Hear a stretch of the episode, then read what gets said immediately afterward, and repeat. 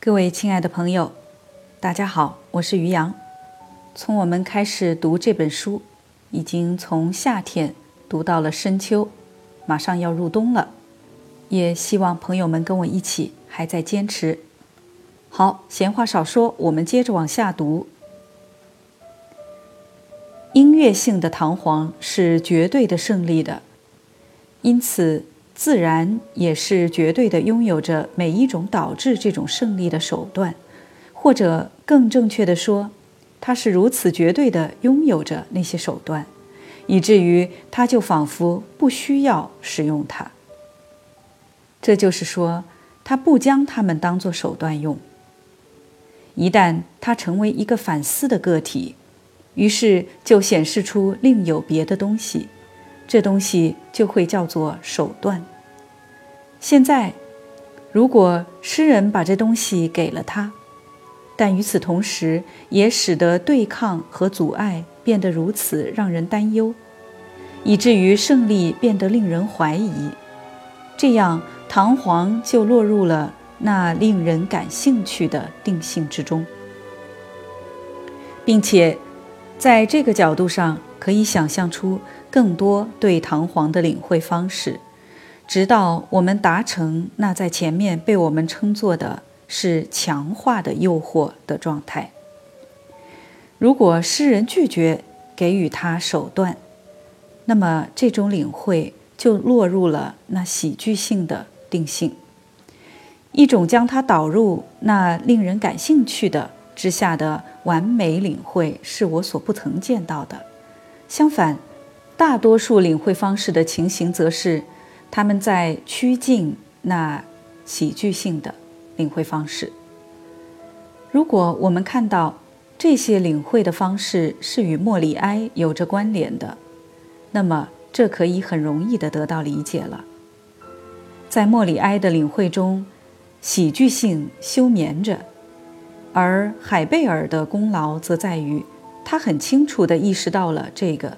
因此，他不仅仅把自己的戏剧称作是木偶剧，而且还以那么多其他方式来让喜剧性闪现出来。一旦一种激情在他被展示的一刻被拒绝借助于手段来对自己进行满足，那么这要么唤起一种悲剧性的转折，要么就唤起一种喜剧性的转折。在理念是作为一种完全得不到认可的东西而呈现出自身的时候，一种悲剧性的转折并不是那么容易就能够被唤出来，因而喜剧性靠近了。如果我描述出一个个体心中的赌博愿望，然后给这个个体五个银元让他去输掉，那么。这转折就是喜剧性的。莫里埃的唐璜的情形，当然不是完全这样，但却有着一种相似的方式。如果我现在让唐璜处在囊中羞涩的状态，被债主骚扰，于是他马上就失去了他在歌剧中所具的理想性，这效果就成了喜剧效果。因此。固然，莫里埃著名的喜剧场景作为喜剧场景有着巨大的价值，并且也非常适合于他的喜剧。但这些场景自然是绝不该被用在歌剧中。在那歌剧中，它只会起到完全的骚扰作用。莫里埃的领会方式朝着喜剧性的方向努力，这不仅仅。在我们刚才所谈及的喜剧场面中显示出来。如果这场面是完全被隔开来看的话，那么它就根本不说明什么。而且在那整场的设计中也有着这样的烙印。斯加纳瑞尔的第一句和最后一句台词，剧的开始和结尾都可以绰绰有余地证明这一点。这里注解一下，斯加纳瑞尔是莫里埃的唐皇中唐皇的仆人。好，我们接着往下读。斯加纳瑞尔以对一嗅鼻烟的赞誉之词开始，除去别的不说，由此我们能够看见的就是，他在为这个唐皇做事的时候，想来并不算太忙。他终结于抱怨他是唯一没有得到公正对待的人。如果我们现在就考虑一下，莫里埃也让那石像来带走唐皇，并且尽管斯加纳瑞尔也是这一可怕事件的见证，莫里埃还是让他把这些言辞挂在嘴上，就仿佛是在说那石像。既然他另外也是参与在大地上实践公正的惩罚恶行的，也应当考虑能够偿付斯加纳瑞尔长期忠诚的为唐皇工作的应得工资。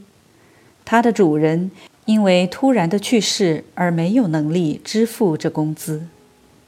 如果我们考虑一下这个，那么谁都无疑会感觉到莫里埃的唐皇中喜剧性的东西。这里注解一下，刚才这一段中出现的石像，这个是跟莫里埃的喜剧以及莫扎特的歌剧当中的情节有关。在剧中，那个被唐璜杀掉的司令官，作为鬼魂，以一尊石像的形式出现，来惩罚唐璜。好，我们接着往下读。海贝尔的修改加工与莫里埃的剧作相比，有着极大的优越。这优越就是他的版本更准确，而且这个版本也以许多方式来引发出一种喜剧效果。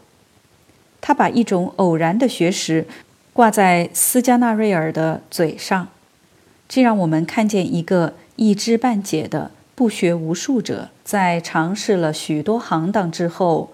终于成为唐璜的仆人。剧中的男主人公唐璜完全不是什么英雄，他是一个倒霉蛋。看来也许是大学毕业考试没及格，而现在选择了另一条谋生道路。当然，我们听说了，他是一个非常高贵的人的儿子，他父亲。也试图通过构想他祖先的伟大名声，来鼓励他去追求美德和不朽的业绩。但与他的全部其他行为相比较，这是如此的不像真实的，以至于我们由此更容易想到，这全部的故事是不是都是出自唐璜自己编出来的谎言？他的行为并不怎么具备骑士风格。我们看不见他拿着剑去为自己开道，去穿过生命中的艰难。一会儿他打这个人一个耳光，一会儿他又打那个人一个耳光。确实，他几乎和这某一个女孩的未婚夫又打上架了。这样，如果莫里埃的唐璜真的是骑士的话，那么诗人是很擅长于让我们去忘记这个。作为替代，让我们看见一个小阿飞，一个不怕用拳头打架的低俗的浪荡子。一个人如果有机会去观察一下那种被人称作是浪荡子的人，那么他就将会知道这一类人特别喜欢海，因此他也会觉得他完全可以让唐璜去看上几个女孩子，并且马上。在卡勒波迪海滩上划出一条小船，要去追逐他们。一场海上的星期天爱情历险，并且翻了船。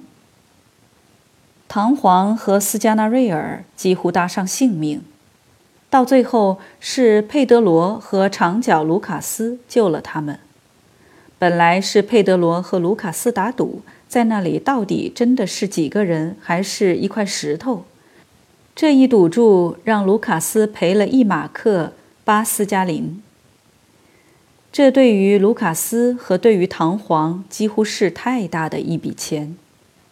如果我们现在觉得这样完全没问题了，那么当我们知道了唐璜另外也是那个诱惑了埃尔维拉、谋杀了司令官以及做了别的这一类事的小子，这时。我们的印象在顷刻之间就被混淆了。这一类事情是我们觉得最没有道理的，并且我们又一次不得不将它们解说为谎言，以便看起来和谐一些。在斯加纳瑞尔要为我们表述出那在唐璜身上奔流的激情的时候，他的表达是那么的滑稽，以至于我们忍不住要笑出来。比如说，斯加纳瑞尔对古斯曼说：“唐璜为了得到他想要的，不惜去和他的狗和猫结婚，甚至更糟，他也会不惜与你结婚。”或者，比如他解释说，他的主人不仅仅迷信爱情，而且也迷信药物。再次说明一下，刚刚提到的这些都是莫里埃的唐璜剧本当中的台词和人物。好，我们接着往下读。现在，如果说这种对唐璜的莫里埃式的理解方式，作为喜剧性的加工来看是正确的，那么。我们就不该继续谈论这个了，因为我在这一研究中只牵涉那理想的领会方式和音乐对这一领会的意义。于是，我可以满足于指出这样一个值得我们注意的事实：唐璜在中世纪的传统观念中有着理想性，而只有在音乐中，我们才在这种理想性中理想地领会了唐璜。在言辞的媒介中缺乏一种理想的领会，这一点为我的陈述的正确性给出了间接的证明。然而，我在这里却可以做更多一些。恰恰因为莫里埃不是正确的，而那阻碍他去做出正确领会的因素是，他保存了某些唐皇身上的理想性。这恰恰也正是那传统观念。所造成的后果，在这里我指出这一点，这将又一次显示出，在本质上，唐璜的这种理想性只能通过音乐来表达。于是，我又一次回到了我原本的论点上。在莫里埃的唐璜中，斯加纳瑞尔在第一幕里就马上有了许多的台词。他在这些台词中，想要让我们对他的主人漫无边际的激情以及他各种各样的历险经历有所了解。这些台词是与歌剧中的那第二仆人咏叹调相对应的。这台词如果没有戏剧性效果的话，是根本不起作用的。在这里，海贝尔的领会就又有了优越的地方。比起在莫里埃那里的情形，喜剧性就更为纯粹单一。相反，这台词试图让我们预感他的权利，但是效果无法达到。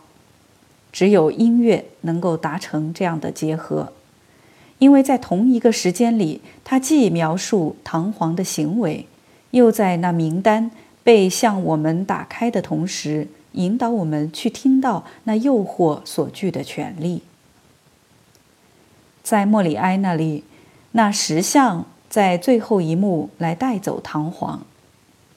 尽管诗人通过让一种警示性的预兆在事先出现，来设法发动石像的登场，但这块石头却总是成为一块戏剧性的绊脚石。如果唐璜被理想的领会做力量，领会做激情，那么上天自身必须进入行动。如果不是这样，那么去使用这么强烈的手段，就总是让人头疼的。司令官实在是没有必要这样麻烦自己，因为由博斯克先生让唐璜去坐牢，那就要实际得多。这将完全符合现代喜剧的精神。在剧中无需有这么大的权力来碾压唐璜式的激情，恰恰因为那些引起激情的权力本身就不是那么宏大。如果让唐璜去认识现实世界的平庸极限，这就会完全像一台现代的喜剧。在歌剧中，司令官重新回来，这是完全对的。然而，无论如何，他的登场则也有着理想的真相。音乐马上把司令官弄成某种大于一个单个个体的东西，他的声音被扩展为一种精神的声音。因此，正如唐璜在歌剧中被带着一种美学的严肃得以领会，对司令官的领会也是这种情形。在莫里埃那里，他是带着伦理性的庄严和沉重而来到的。这庄严和沉重几乎使他变得可笑。在歌剧里，他带着审美的轻快、形而上学的真实而到来。在剧中没有什么权利，在世上没有什么权利曾有能力去强迫唐璜，唯独一个精神、一个鬼魂有这能力。如果我们想要正确的理解这一点，那么。这又将会阐明对唐璜的领会。一个精神，一个鬼魂，是一种再造，这是那隐藏在重新到来之中的秘密。而唐璜能够做到这一切，能够抵抗一切，但唯独除了生命的再造是例外。这恰恰是因为它是直接的感官性的生命。而不是它的反面，精神性的。于是，作为莫里埃所领会的斯加纳瑞尔，他成为了一个无法解释的人物。他的性格特征在极大的程度上是被搅得混乱了的。在这里起着困扰作用的东西，又一次是这样的一个事实：莫里埃保存了某些传统中的东西。正如唐璜在总体上说是一种权利，那么这在他与勒布拉罗的关系中也显示出来。后者觉得自己被拉向他，被他压倒，沉入在他之中，并且变得仅仅只是为自己的主人的意志做喉舌。这一朦胧的、不透明的同感，恰恰就使得勒布拉罗成为了一个音乐性的人物。他无法将自己从唐璜那里解脱出来，这让我们觉得完全很正常。但是，那斯加纳瑞尔则是另外一回事儿。在莫里埃那里，唐璜是一个单个的个体，也就是说，斯加纳瑞尔进入与他的关系，就是进入一种与个体的关系。如果这时斯加纳瑞尔觉得自己是锁定的与他相连的话，那么我们想要知道这应当怎么解释，这就是美学上的一种起码的要求了。莫里埃让他说，他无法从唐璜那里解脱出来，但这是没有任何用处的。读者或者观众看不出这说法有什么合情合理的依据。而是不是存在这样一种合情合理的依据，在这里恰恰就是个问题。勒布拉罗身上的反复无常，在歌剧中得到了很好的启动，因为相对于唐璜，他更接近是一个个体意识，并且因此那堂皇式的生命有差异的在他身上反射出来。虽然他在真正的意义上还无法去渗透它，在莫里埃那里，斯加纳瑞尔比起唐璜也是时而更好，时而更坏。但莫名其妙的是，在他根本没有得到工资的情况下，他居然没有离开唐璜。如果我们要求在斯加纳瑞尔身上想象出一种统一，相对于勒布拉罗在歌剧中所具备的那种。同感性、音乐性的朦胧，那么我们的想象所能得出的结论就是，除了是将之看成一种偏心的愚蠢之外，再没有别的可能了。这样，我们又看见了一个例子，在说明为什么，如果想要在唐璜的真正的理想性中领会唐璜，就必须让音乐性出现。莫里埃那里的错不是在于他去喜剧性的领会了唐璜，而是在于他没有正确的领会。好了，今天就读到这儿，感谢大家的收听，我们下次节目再会。